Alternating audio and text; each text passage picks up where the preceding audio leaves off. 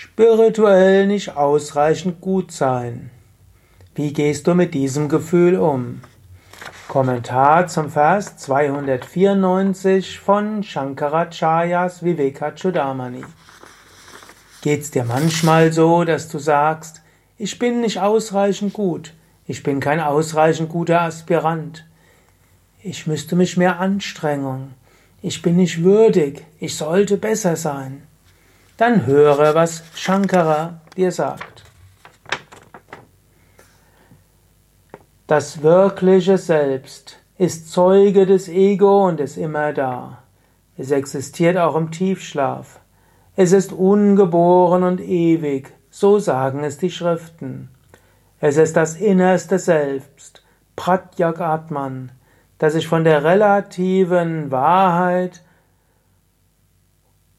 und der relativen Unwahrheit unterscheidet. Mach dir keine Sorgen, ob du ein gut genuger Aspirant, eine gut genuge Aspirantin bist. Du bist weder Aspirant noch Aspirantin, du bist das unsterbliche Selbst. Und dieses unsterbliche Selbst warst du immer und wirst du immer sein. Das ist Zeuge des Ego. Das Ego identifiziert sich sogar damit, ich bin eine gute Aspirantin, ich bin ein schlechter Aspirant, ich bin ein würdiger Schüler, eine würdige Schülerin. Ich mache nicht ausreichend, ich müsste mehr tun. Mag alles so sein, vielleicht hast du ja sogar recht, aber ist es wirklich so wichtig? Nein. Das Selbst ist Zeuge des Ego. Es ist ein Ego, das sagt, ich bin gut genug oder nicht gut genug. Es ist das Ego, das sich das irgendwo sich vergleicht. Und das Ego mag da sein, aber das wahre Selbst ist unabhängig davon. Wo sind deine Ambitionen, deine Minderwertigkeitskomplexe, dein tamassiges Ego, wenn du schläfst? Im Schlaf ist es weg. Im Tiefschlaf nichts mehr davon da. Das ist nicht deine Natur. Dein wahres Ich ist ungeboren und ewig. Es wird nicht dadurch verändert, dass du lebst oder nicht lebst. Du bist das unsterbliche Selbst. Es wird nicht verändert, ob du ein guter oder schlechter Aspirant bist. Dieses innere Selbst, Pratyak Atman, unterscheidet sich vom Relativen. Relativ gesehen hast du einen Körper und eine Psyche, hast du ein Streben.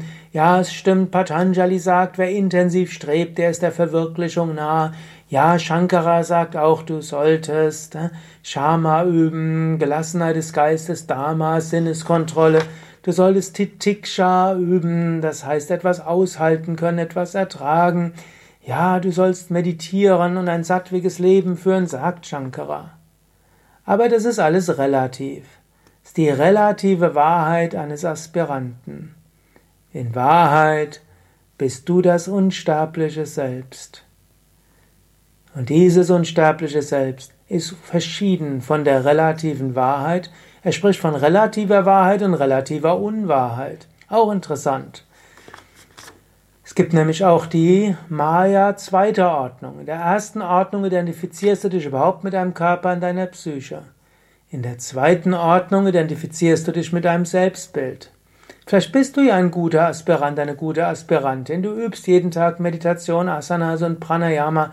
Du arbeitest an dir selbst, du bist insgesamt ein mitfühlender Mensch. Du hast eine sattwige Lebensweise, lebst vielleicht sogar vegan und bemühst dich, ein guter Mensch zu sein.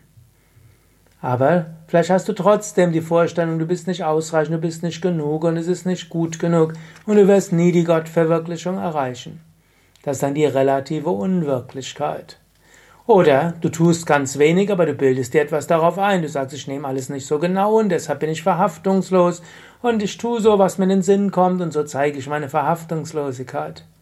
Eigentlich bist du kein guter Aspirant, aber du denkst, du bist ein guter Aspirant. Relative Unwirklichkeit. Aber vom Höchsten her spielt beides keine Rolle.